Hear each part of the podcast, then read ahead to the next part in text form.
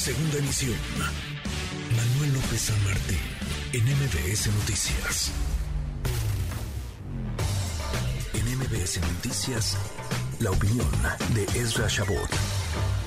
Ezra, pues está el jaloneo permanente, casi permanente, con sube y bajas. Parece que ahora estamos en una cúspide o camino a un pico en la relación entre México y Estados Unidos. ¿Cómo te va, Ezra? ¿Cómo lo ves? Muy buenas tardes. Ezra. Ahí estás, ahí estás, Ezra. Te escuchamos. Acá no estamos haciendo pelotas, pero ahí estás. Bien, ¿tú qué tal, Ezra? ¿Cómo lo ves? Bien, bien. Mira, se trata básicamente de pues, el nivel en el que están las relaciones México-Estados Unidos bastante complicadas porque hay que recordar que finalmente eh, pues se suponía que eh, entre el presidente López Obrador y el expresidente Trump existía un determinado tipo de acuerdo o por lo menos se había establecido un pacto entre los republicanos de entonces y lo que representaba pues el gobierno de López Obrador en los primeros años de su administración.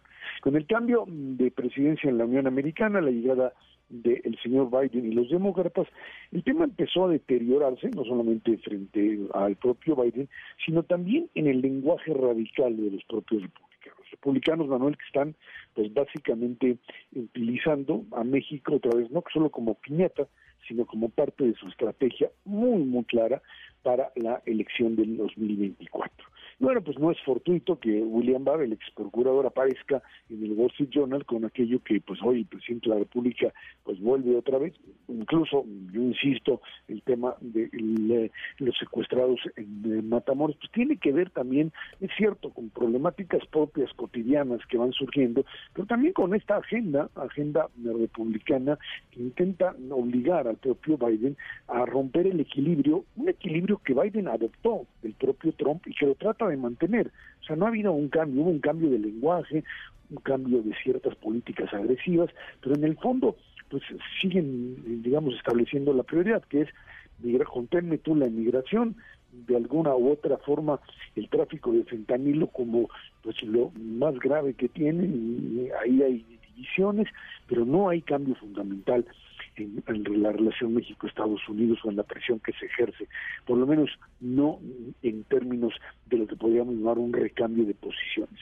Bar lo que dice claramente es, pues no solamente apoyar a Felipe Calderón, quizá lo que más le dolió ahí al presidente López Obrador, se rió de eso, decir que en la época de Calderón sí se combatían a los cárteles, después de que pues allá a García Luna lo condenan, y bueno, pues decir que el, gobierno de López Obrador es un gobierno en donde se protege el crimen organizado, y eso por supuesto tiene que ver, insisto, con la agenda, Manuel, con la agenda republicana radical, y con, por supuesto, esta pues eh, este principio de ley o de iniciativa que está apenas en iniciativa de Crenshaw y otro más de estos eh, legisladores republicanos que no va a pasar. No.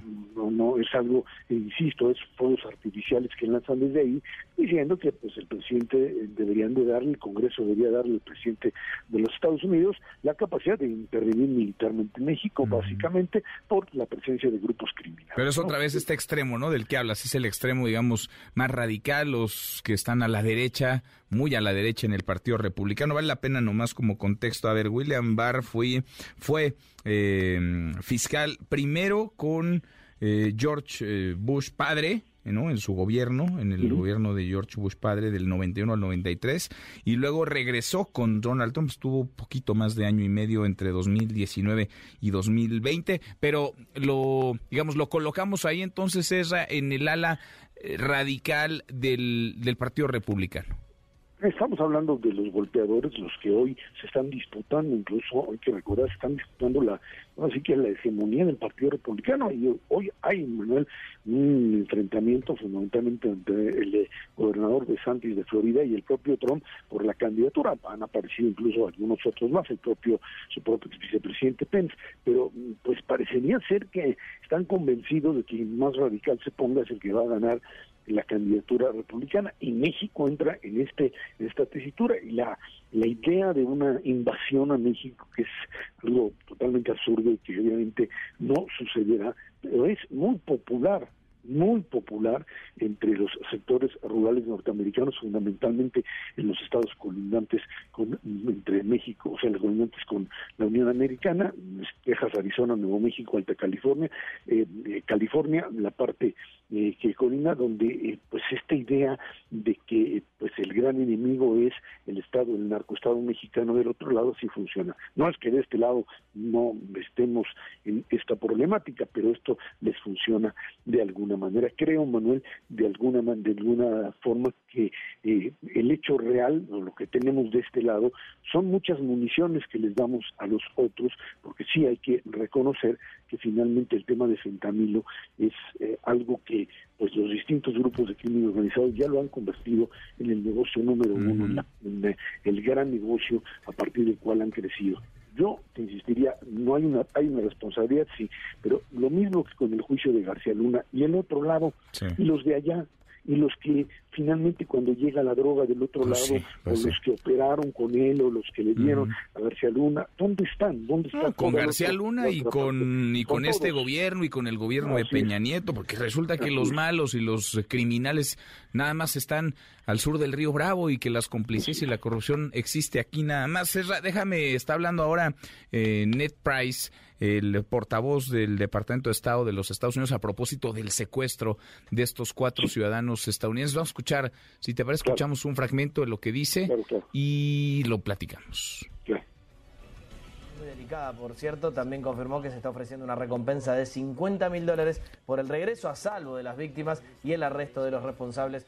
A ver, ya, ya aquí tenemos otra, una, una bronca, pero bueno, habló NetPrice, está hablando y es un tema, este sí es un tema, a diferencia de otros que pueden generar mucho ruido en México, pero en Estados Unidos no tanto. Este sí, por el secuestro de cuatro ciudadanos estadounidenses, es un asunto del que se está hablando en los Estados Unidos, del que están hablando los funcionarios y del que están hablando los medios norteamericanos. Eso se convierte algo en algo muy personal. Es que hay que recordar, mientras tú hablas de crimen organizado, de cantidad de fentanilo, de montes, etcétera, no funciona cuando tú estás eh, o lo lleva y el mundo de la noticia norteamericana lo logra personalizar en esto que se da en un estado como Tamaulipas, que sabemos muy bien, pues tiene un alto grado de presencia de crimen organizado, donde sabemos muy bien que el poder político, no solo de hoy, sino del pasado, pues está vinculado estrictamente a la guerra de los cárteles, a la presencia de cárteles Golfo, Zetas, etcétera, y todas estas divisiones internas, bueno, pues están metidos, están metidos en un problema serio. O sea, la presencia hoy del propio embajador norteamericano en Palacio Nacional, el señor Ken Salazar, pues era obvia, estaban ahí en algo que les atañe mucho, o sea, cualquier desenlace fatal que se ve en, en este tema del secuestro es algo que terminaría aumentando aún más la confrontación, la responsabilidad de México frente a Estados Unidos y le daría a los republicanos, por supuesto, una cantidad enorme de gasolina para atizar el fuego que ya se tiene frente a México. Tanto para Biden, por supuesto, para el gobierno mexicano es fundamental resolver esto que pues no sabemos bien a bien cómo finalmente se dio o cuál es la razón por la que este tipo de secuestros se produce, pero la necesidad de resolverlo rápido y de manera positiva, bien, es fundamental para México, a menos que nos queramos otra vez entrar en el polvorín de estos grupos extremistas que finalmente han convertido a México. No es que no tengamos una parte de la culpa, pero esto es, digamos, el elemento central de campañas electorales y fundamentalmente de un enorme, enorme racismo que está presente en la parte sur de los pues Estados Unidos, fundamentalmente en las áreas rurales. Lo veremos, esa, porque sí, sigue pagando bien tristemente electoralmente, sigue generando rédito político, estigmatizar, lanzarse contra México y contra los mexicanos. Si le sumamos a esto que Estados Unidos activó el mecanismo de consultas en el TEMEC contra la importación de maíz transgénico para masa y tortillas y productos biotecnológicos por parte de nuestro país, pues ya la cosa se va poniendo interesante. Es un, es un buen cóctel. Abrazo grande, gracias Ezra. Gracias a ti, hasta luego. Hasta muy pronto, muy buenas tardes. Redes sociales para que siga en contacto: Twitter, Facebook y TikTok. M. López San Martín.